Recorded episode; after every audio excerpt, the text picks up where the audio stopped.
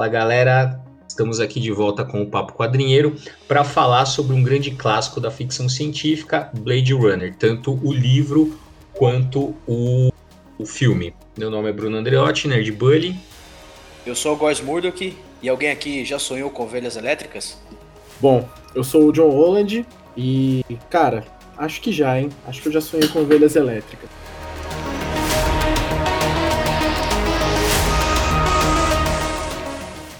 Bom, o livro ele foi escrito pelo Felipe Kadik e como já deram spoiler aí, originalmente ele se chama Android Sonhou com Ovelhas Elétricas. É um nome que não pegou muito, né? Tanto que na edição mais recente, algumas antigas também do livro, já vem escrito Blade Runner na capa mesmo, pra galera que lê o livro se identificar com o negócio.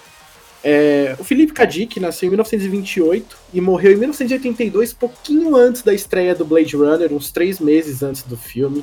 Ele foi um autor que sempre gostou de brincar, né, com essa temática do, é, é da consciência humana, o que de fato é, é, descreve a condição humana, a realidade dela. Ele, esses temas para ele são, são, muito comuns nas obras dele. E, e, vou dizer até um pouco que eu sinto um pouco repetitivo lendo bastante alguns livros do, do Dick, mas no geral ele explora, ele explora de uma forma muito legal. É, mas Blade Runner, né? Vamos começar pelo filme. O filme e o livro têm um esqueleto muito parecidos. É, basicamente, o protagonista é o Rick Deckard.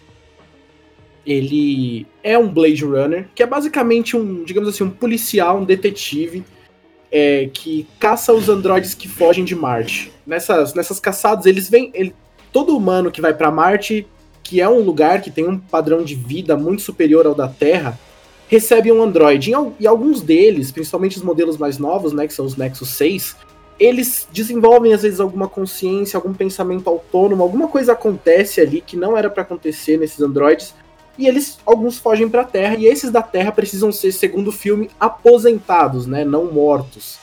Então o Rick é esse cara que fica nesse trabalho junto com os outros, né? Mas o, o no, no filme que acontece, seis androides chegam na Terra e é urgente, e o Rick precisa caçar esses seis androides. E a partir disso o filme desenrola toda a história. deixa, eu, deixa eu perguntar também, que eu não lembro se faz um tempinho já que eu vi o, o Blade Runner, e eu, eu, eu não li, então você que leu o livro também, explica uma coisa aqui. Uh, essa coisa do, dos androides criarem consciência, como é que é isso? Porque eu lembro que no, no filme uh, você tinha um, um, como se fosse um protocolo de entrevista ali para você é, perceber que o é, para você uh, sacar que o, que o que aquela que aquela criatura que está na sua frente é um androide ou não. E basicamente aquilo é, eram contradições que você encontrava uh, dentro daquelas memórias. Como é, como é que funcionava essa parte? Não sei se isso explica melhor no, no livro. Como é que é? Explica direito o que, que é exatamente, como que se cria aquela consciência, o que são aquelas memórias. É, eu, eu sinto que no livro isso é melhor explorado mesmo.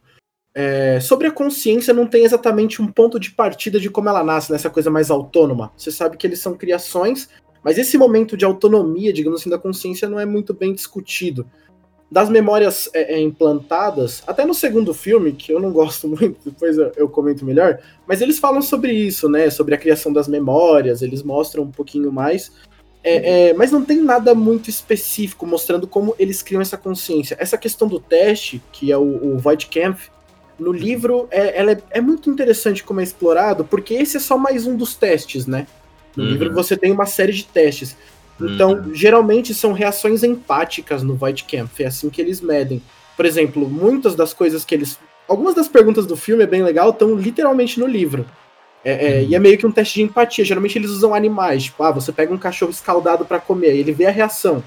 Se a reação é rápida, como a de um ser humano, ele mede, mas tem uma diferença.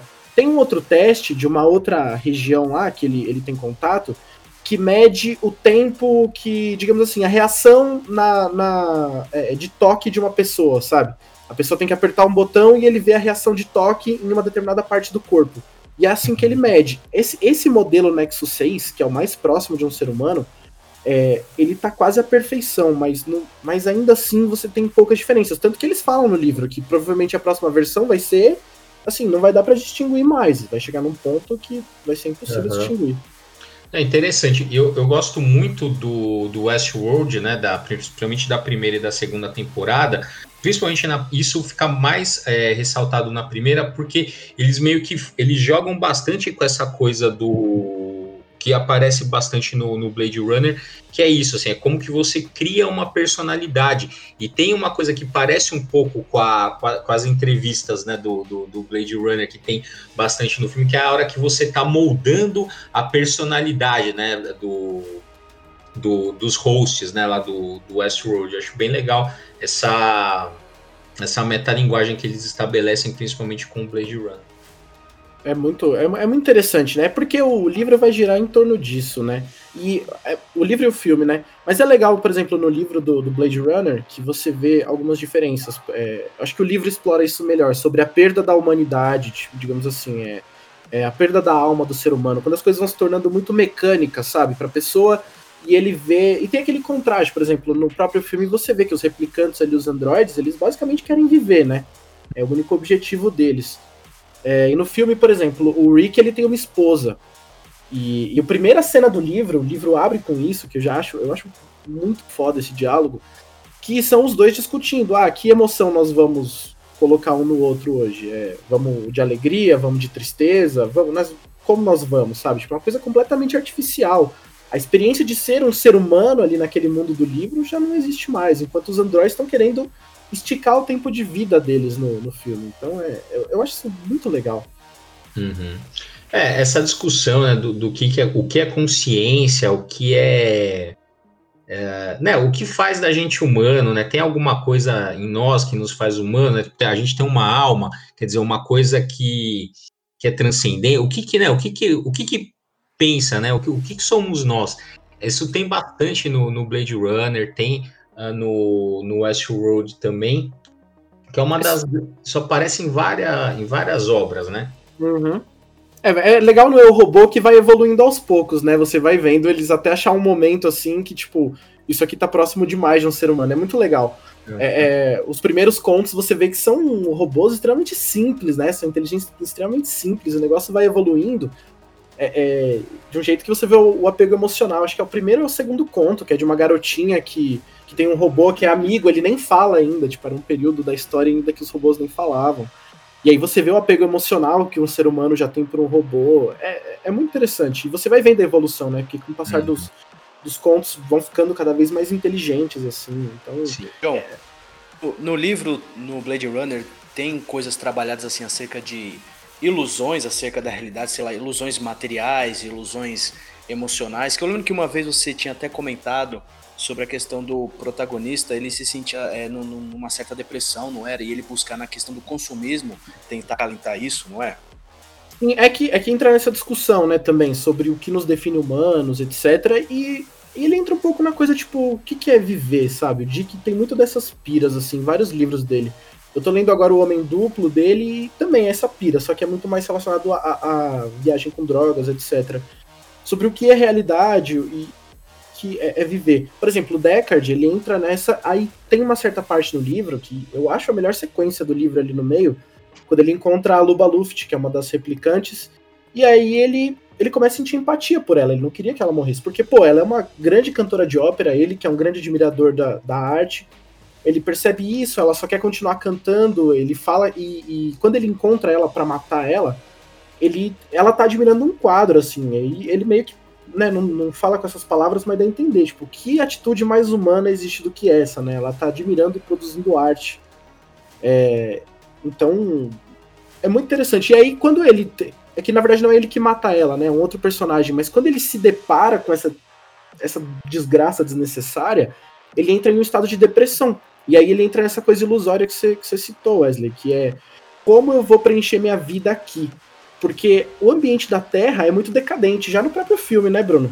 Tem uma coisa meio, meio decadente, assim, socialmente, politicamente, porque as pessoas que são, digamos, interessantes e boas vão para Marte. No livro você teve uma guerra, né? Uma guerra nuclear em que é, é, dizimou o planeta e as pessoas estão migrando para Marte para poder viver em uma qualidade melhor. E quem ficou na Terra, meio que assim, são os que não podem, sabe? Que, que não passam. E aí essas pessoas, para não se sentirem mal, elas vão tentar é, é preencher essa lacuna com consumismo, assim, comprando. Por o isso... autor meio, meio prevendo o futuro, assim. Ah, gente. total, total.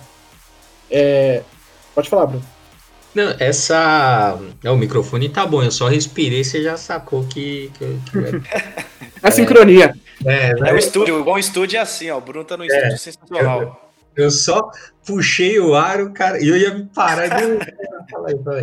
é, não, essa coisa da, da ficção científica que tem de prever as coisas, né? É muito interessante, né? Essa, essa coisa de, de, você colocar à frente. E eu lembro agora um detalhe interessante que era do. No. Esqueci, como é que é? O Neuromancer, que é o que é o, o William Gibson, né? É, o pai é o, do cyberpunk. Isso, que vai fundar o, o gênero cyberpunk. Eu, tem um prefácio, não lembro qual, da, qual das N edições que tem, mas ele comenta exatamente o seguinte, né? Que ele diz que uh, toda a parte que ele fez pesquisa para, né, o que era o que estava posto na época, tal, para fazer, tudo aquilo que ele pesquisou tá, é, foi, é, foi é aquilo que ficou mais ultrapassado mais rápido. E, tu, e, tudo aquilo que ele pensou na parte mais ficcional é aquilo que mantém o Neuromancer atual. Né? Eu achei, achei muito curioso essa, essa observação dele e é dessa capacidade que a ficção científica tem em, prever, né? Mas na verdade não é uma previsão. É que esses autores, né, o que gente, né, os mais lembrados, a gente tem que pensar também que assim, tem uma enorme gama de uhum. autores que são assim, que eles são esquecidos. Que, uh, né, um gênero que vende bastante ficção científica uh, em várias mídias, e tem N autores que são esquecidos, mas esses que a gente mais lembra, uh, eles têm uma sensibilidade tão aguda uh, no presente que ele tem essa capacidade de, quando eles extrapolam aquilo que está dado no presente, eles acabam já antevendo elementos que vão se concretizar mais à frente. É, distopias também eu vejo muito isso, né? O próprio 1984 do Orwell, uma vez eu li uma introdução que citavam isso, que ele basicamente estava extrapolando o que ele viu ali na vida dele. O, o, o cara que escreveu Fahrenheit, o Ray Bradbury também uhum. comenta isso, que é o, a ideia do Fahrenheit nasceu como um conto chamado Bombeiro, de uma vez que ele foi parado pela polícia, ele falou e pediu os documentos dele, ele ficou puto com isso, incomodou muito ele. E, e observando também a realidade em volta, porque, pô, por exemplo, você pega o Fahrenheit 451, meu, é, é, a realidade mais clara, assim, do, do, dos últimos tempos. As pessoas na frente da televisão, a esposa dele com uma televisão gigante, e ele e ela discutindo, querendo outra tela para ter uma imersão maior na televisão, e os livros são queimados, assim, por bombeiros. É, é, é uma crítica muito clara do que ele via, da, do, digamos assim, da desvalorização da, da leitura, da literatura no geral, e uma ascensão, digamos, dos programas é, mais comuns de televisão. Não é só isso, o livro ele abrange muita coisa, a discussão é muito mais complexa que isso. Tô generalizando aqui de uma forma até, até bem ignorante, coitado do Bradbury, que o livro é, é muito. É, muito interessante também notar a característica que o, o, o, os diferentes autores né, têm durante as obras. Uma coisa que é muito marcante no Philip K. Dick é que você vai observando as coisas que ele comenta e nas obras dele, e que ele era um cara muito pé atrás com a realidade em volta dele, né? Ele sempre tinha essa, ele, essa sensação de que de alguma maneira ele estava sendo manipulado, tinha alguma visão, alguma coisa espionando ele e ele transpôs. É que ele de né? fato acreditava nisso, né? Passava isso para os livros que ele escrevia, né? Nas palestras que ele comentava. Então é bem interessante também como certas coisas dos autores vão sendo impressas nas obras que eles vão fazendo, né? Total. É, tanto que o Dick tem aquela frase famosa, né? Eu estou vivo, vocês estão mortos, que ele de fato acreditava que nós vivíamos numa Matrix, na época do Império Romano, é, e tudo isso que a gente está vendo é simulado, etc. E, bom, disso você consegue identificar muito nas obras dele, né? Vários, vários desses elementos.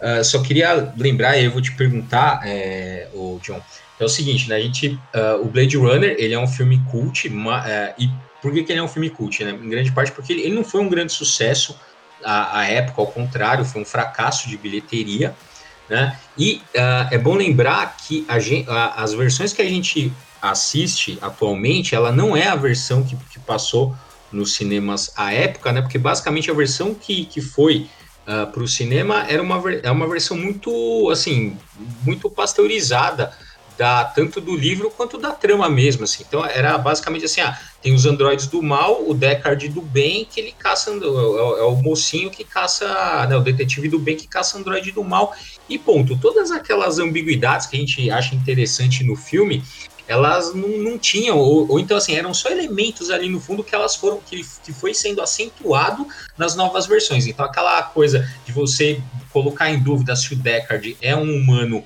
ou não, né? O que, que você acha, Bruno? Você acha que ele é um humano? Olha, eu, eu acho. Eu, eu, eu sempre achei que ele fosse humano, cara. Aquela, eu sei que tem, tem uma versão que tem aquela coisa quando ele, ele sonha com um unicórnio, que isso é, é, é frisa, né? Essa questão dele ter sonhado com unicórnio ali, que até aquele amigo que é o Adamo, eu esqueci o nome do, do autor, que é o, o um cara lá, um, acho que um detetive dele, amigo dele, que é o que ele saberia que ele teria que ele, que ele sonhava com unicórnios e aquele e aquilo seria um indício de que o Deckard é um, é um seria um replicante, mas não me convence não. Eu acho que a parte mais legal que é acentuada nas novas versões que que é o, também um dos elementos que, que levou o filme a ser cult, é que você não cria, assim, o teu laço maior que você cria uh, no filme empático, né? Quem você acaba torcendo, você não, você não torce pro Deckard, você começa a torcer pros androides. É, né? no fim você tá torcendo pro, pro Roy é, Dead, né? Lá na, é, naquela cena famosa que ele fala sobre os momentos se perderem, como lágrimas na chuva, aquele diálogo ficou tão marcado que ele é o personagem mais lembrado do, do Blade Runner. Eu vou ser sincero, eu, eu fui assistir tem poucos. Tem um mês mais ou menos, eu não conhecia Blade Runner. É, eu não sabia que era o Harrison Ford que fazia o Deckard. louco. Eu não sabia. É, então, e aí, é, tira, assim, como é que isso tá no livro, assim? Como, como é que estão esses elementos postos no livro? Ele é um humano, ponto. Não tem discussão, ele não abre margem para discussão para isso. Tem um, um, diálogo só, que é muito. Essa parte é muito foda, esse, essa sequência toda do livro, assim, que ele. Primeiro que ele é casado com uma mulher, uma ser, um, um ser humano, né? Uhum. E então aquele, aquele rolo todo dele com a Rachel, dele ficar com ela, que ela é de fato uma replicante no filme, isso fica muito claro. Uhum. No livro é tratado de uma maneira muito diferente, assim. É, é, ele, ele tem uma relação forte com ela, ele chega a se envolver emocionalmente com ela, e mas é bem diferente, assim. Mas essa questão de, dele ser humano, isso vai ser muito discutido no. Pouco discutido, mas mais sobre um outro personagem, essa dúvida se é um ser humano ou um replicante lá pro meio.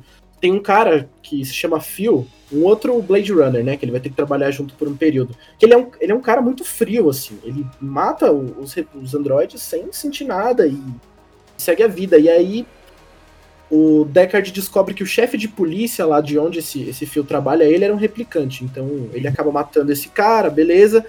E aí fica a dúvida se esse fio também é ou não. E aí esse cara começa a entrar em uma, uma crise existencial foda, assim. É muito legal. Porque é o trampo dele, matar replicante e ele entrando se ele é um. É tipo, tanto que o Deckard até pergunta, ó, eu vou aplicar o teste em você, mas se você for, você se mata. Então, é, não, é bem, é bem foda, assim, tipo, porque o Deckard, naquele ponto do livro, ele não queria mais. Ele falou, é a última vez que eu vou e beleza, ele já tava aceitando, assim. Tanto que tem um diálogo dele com a Rachel que ele fala, tipo, ó, eu preciso da sua ajuda porque eu não consigo mais fazer isso. É muito, é, é, é muito pesado essa questão. No, no, no, filme ele é de fato um ser humano, assim, ele tem consciência disso, mas você vê que para ele não importa mais, sabe? Se é um ser humano ou um replicante, ele já chega nesse nível de empatia, assim, que, que machuca para ele o trabalho dele, ele fala que não consegue mais. É, é muito interessante. Uhum. Tanto é. tem até a questão, né, dos animais verdadeiros e dos animais falsos, né? O, uhum. o Android sonha com ovelhas elétricas também é naquela questão do consumismo, assim, o auge de status naquela sociedade é ter um animal de verdade. E o Deckard, ele tem uma ovelha elétrica no começo do filme, do, do uhum. livro, quer dizer. Ele tem uma ovelha elétrica e, e, assim, é uma vergonha socialmente. Ele não aceita. E aí, no final do, do livro, agora um spoiler, se você não quiser saber, pula um, um minutinho no, no, podcast, mas um spoiler do livro é que no final ele encontra um sapo, e os sapos estão extintos, assim, absolutamente no, no livro. Aí ele é. chega em casa todo feliz, né? Já passou toda aquela desgraça, aquela coisa, ele só tava indo pra casa descansar, é o homem dele descansar. Aí ele coloca o sapo assim, ele mostra pra esposa dele e fala: olha o que eu achei e tudo. Aí ela é um sapo, né? E eles começam a admirar, ficam muito felizes, assim, que agora eles têm um sapo. Isso socialmente seria um estrondo. Aí, na hora quase que ele tava indo dormir, tava indo pro quarto, ele deu uma última olhada pra ela, ela apertou no peito do sapo, ele era, na verdade, era elétrico. E aí, aí tipo, aquela decepção, né? Aí a esposa, tipo, ah, me desculpa, eu não sabia. E ele já não se fala mais. Ele falou, não, tá ótimo. É um sapo do mesmo jeito e vai dormir, assim. É muito foda. É. Não, e essa é, tem isso também aqui é, da coisificação do outro, né? Então, quando é, e é isso que te permite você qualquer qualquer desrespeito, qualquer ato, né, contra um outro, um outro ser humano, outra criança, é, é quando você coisifica, né? Quando você reconhece o outro como igual, você você é, você não consegue ter, né? Você não consegue matar, que é um caso extremo que o Deckard, Deckard era obrigado a fazer, mas é isso, você não consegue ter nenhuma falta de respeito, você reconhece ele como igual. Quando isso acontece, né? É, é por isso que, que ele, ele começa a, a, duvidar, né? Ele começa a criar um laço empático ali com, com, o, com aquilo que ele caça. Né? Isso tem uh, bastante no Westworld, né? Porque é isso, o, lá no, no Westworld, o, os humanos eles fazem aquelas barbaridades todas, né? Com, com os com os hosts, com, aquela, com aqueles robôs, porque eles, eles têm a plena consciência ali que, que eles eram, eram robôs e que não, assim, não são humanos, aquilo, aquilo são coisas, né? É, é feito para aquilo. Uh, e, a, e aquilo também que deixa um ressentimento muito grande nos hosts, né? Ver a crueldade que os humanos são capazes com eles e não considerá-los como, como seres dignos de do mínimo de consideração.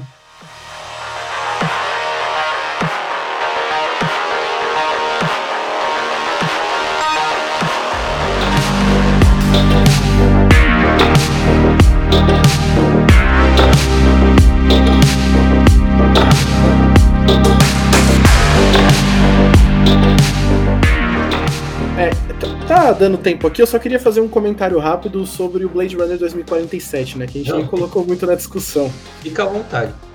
Esse é um filme que eu já não curti.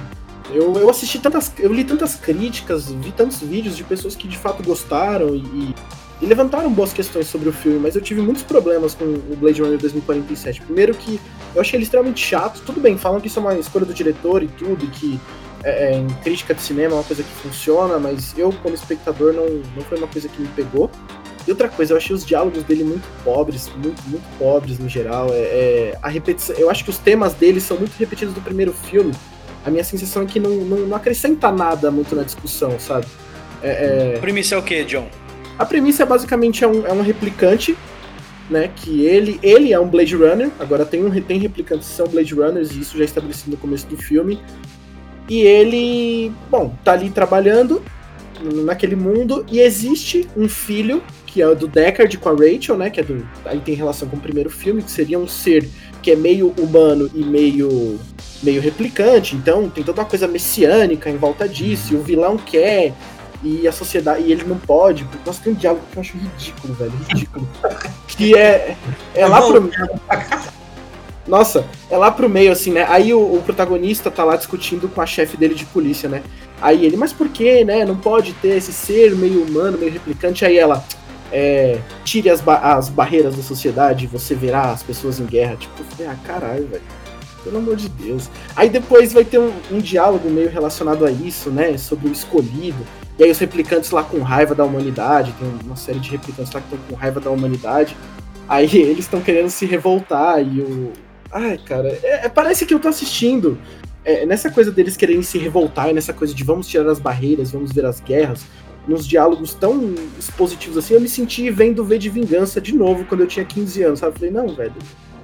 Sabe, é o mesmo argumento, a mesma repetição de revolta, de revolução, num filme que não precisa dessa discussão, que eu acho que esse foi o ponto que eles tentaram expandir o Blade Runner original, que era mostrar essa revolta dos androides, mas eu me senti vendo pela milésima vez V de Vingança e eu falei, pô, eu já não tenho mais 15 anos pra ver essa porra de revolução. Será que pra época não foi algo Não, assim? velho, é de 2017 o filme. Não, esquece, esquece. É de 2017. Nossa, os diálogos que não acrescentam nada na discussão do original. O Tentei vilão. defender, tentei defender, não deu certo. Deixa o vilão é vergonha alheia. A primeira cena que o vilão aparece, que é o Jared Leto que faz, cara, é um fundo escuro. Todo mundo fala que é bonito, estética. Tudo bem, pode ser. Mas é tão genérico, parecia que eu ia ver um vilão do Power Rangers, cara, quando tava Ai, aparecendo. Mas... É, então, não vou culpar só o Jared Leto, mas, cara, esse Jared. A cena é, é horrível, cara. Eu acho que ele é um cara super valorizado, né? porque cagou no Coringa, cagou, sabe, não acrescentou nada nada no vilão ali. Os diálogos dele daquele vilão, cara, pô, são vergonha ali é demais, velho. Oh, ele faz. Tem toda uma cena dele matando um replicante pra nada. Pra nada. Ele vai, entra, enfia a faca e mata. Não tem explicação, não tem motivação. E a pessoa do lado dele, entre as uma pessoa, era uma replicante. Não tem motivo. Ele fica fazendo uns diálogos meio Zack Snyder, sabe? Tentando referenciar a Bíblia. É muito vergonha alheia, cara. É muito vergonha alheia. Ai, é, deu, é, é foda. Bom, uma... Ah, então, foi exatamente pra agora que eu lembrei. A última vez que eu vi o, o Blade Runner foi pra ver, quando eu soube que ia sair o 2, né? A, a, continuação, eu fui rever o, o, o, Blade Runner pra, pra poder ver o filme e tal. E, cara, eu, meu, é muito chato, eu, eu dormi. Sério, tá certo. Não, eu tô com inveja de você. Eu queria ter feito a mesma coisa. É. Mas se você. Aproveitou o tempo pra alguma coisa. Aproveitou o tempo. Eu sei que tem muita gente que gosta, vai defender. Eu entendo. Um amigo meu me explicou os pontos dele. Assim, é. é tanto que eu, eu tinha uma galera, né, discutindo sobre Blade Runner. Eu fui tentar entender, eu fui de coração aberto, mas não, não rolou não, em 2047. Se você quer se você quer expandir a discussão do primeiro filme, porque eu fui nessa expectativa de expandir a discussão do primeiro filme, de ver novas uhum. discussões dentro daquele universo, né, na continuação. Se você quer ver isso, lê o livro. O livro ele abrange muito mais coisas, ele é um pouco diferente do filme. Eu acho que os dois estão assim no mesmo nível. O filme e o livro são tão bons quanto. É, mas vale a pena dar uma expandida na, na discussão lendo o livro, não com 2047. É. E pelo menos a estética visual do, do Cyberpunk, cara, quem determinou foi o, o Blade Runner. Tem um monte de, de obra é, de Cyberpunk uh, depois do, do Blade Runner, cara, que é só. Assim, Total. É, assim, é, é só aquela, aquela cidade daquela galera toda toda muvucada e sempre chovendo e sempre meio escuro e sempre, sabe, todo mundo Parece que é 25 de março, é, o tempo todo. Natal, o, o, tempo todo, assim. é, só, é só isso. Isso tem muito, cara. Eu, eu né, vocês sabem que eu jogo RPG e tal. E assim, tem alguns RPGs, cara, que é muito isso. Sempre foi nas imagens, na descrição dos cenários, que é o Shadowrun, o Cyberpunk 2020, que é, que é, que é o, no mesmo universo do uh, o Cyberpunk agora vai 77. ser o é, 77, então ele é na verdade, uma, uma continuação, um prolongamento desse universo, desse RPG do, do Cyberpunk 2020. Né? Então foi, foi muito marcado pela, pela, por essa estética que a gente vê muito no, no Blade Runner. Crítica só aos cenários do Blade Runner, que parece meio. pode parecer meio bobo. Eu queria que aquele. Eu acho muito foda, tá? Eu acho muito foda. Mas eu queria que os cenários do filme me contassem um pouco mais sobre o contexto socioeconômico daquele universo. Eu acho que não conta muito. Eles são muito só ilustrativos, o que já é foda, assim, não é um problema. Mas eu queria ver isso. Eu acho que nem o livro toca muito nessa questão que, que eu acho que podia ser bem explorado, ser um pouco melhor explorado, acho que seria foda. É, é, tem, porque tem coisas que, assim, principalmente na linguagem cinematográfica, que é, é, é narrativa visual. Assim, o cara ele tem elementos da, da narrativa ali que, que ele vai te dar visualmente, ele não vai trabalhar de outra forma, né? Então, a, a, digamos assim, pro, pro diretor, provavelmente foi isso. Ah, a informação que eu quero passar, ela já tá. Eu não preciso extrapolar isso, ela já tá toda no, no diálogo, no diálogo. Ela já tá toda nas imagens. Se você falou para mim que, que, né, como você tá dizendo que não tem no livro, é porque aquilo ou estava subentendido no livro e aí o cara meio que tentou traduzir isso para a parte visual. Porque tem uma tem um, digamos assim, tem um slogan, né, do, do Cyberpunk que é high tech low life, que assim, uhum. você tem uma alta tecnologia, uma tecnologia de ponta, aqui a, a o desenvolvimento técnico tecnológico da humanidade a, não foi acompanhado por um desenvolvimento social, ou seja, você, as pessoas ainda, você pode né, tá, tá numa alta tecnologia ainda e as pessoas continuam vivendo uma, uma vida de merda como vivem hoje, como viviam anos atrás. É, eu acho que até pode ter sido por esse high-tech low life que eu, eu, senti falta, mas também tem que lembrar que o Blade Runner é anterior ao Cyberpunk, né? Ah, sim, sim. O que eu, o que eu tô querendo dizer é que a, digamos assim, o, essa releitura cinematográfica ela marcou muito né, a, a, a estética cyberpunk e casou as duas coisas. Né, você tá certo, né? O, o Blade Runner, ele, o livro, pelo menos, ele não é cyberpunk, mas o, o, o filme é muito cyberpunk. Ah, sim, sim. Isso Bom, então é isso aí, acho que a gente até se alongou demais aqui hoje no papo, mas aqui tava muito bom, né? E ainda por cima com essa revolta aí do John. Eu não aguento aquele filme, cara. Não fala dele perto de Last John Rage. Não, o 2077. O 2077, 2000 e. Eu esqueci, agora me fugiu o nome da parada. Ah, sei lá, 2049. Eu confundi com o Cyberpunk. 77, pô. Não, 77 é o Cyberpunk, pô, é o jogo. Vai ser 47, bom. 47, você tinha dito. É 49, é Blade Runner 2049, não, não perde seu é. tempo. Bom, então é isso aí, galera. Vamos encerrando o Papo Quadrinho aqui. Um abraço e até a próxima. Valeu.